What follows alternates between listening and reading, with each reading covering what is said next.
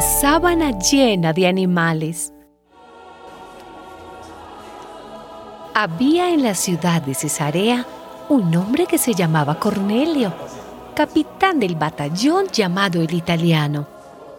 Era un hombre piadoso que junto con toda su familia adoraba a Dios. Un día, a eso de las 3 de la tarde, tuvo una visión. Vio claramente a un ángel de Dios que entraba donde él estaba y le decía, Cornelio. Cornelio se quedó mirando al ángel y con mucho miedo le preguntó, ¿Qué se te ofrece, Señor?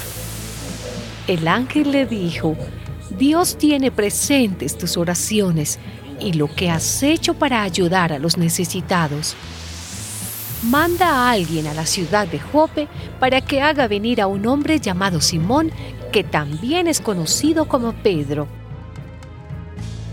Cornelio llamó a dos de sus sirvientes y a un soldado que era muy religioso y de su confianza, y después de contárselo todo, los envió a Jope. Al día siguiente, Pedro subió a orar a la azotea de la casa. Mientras le estaban preparando la comida, tuvo una visión.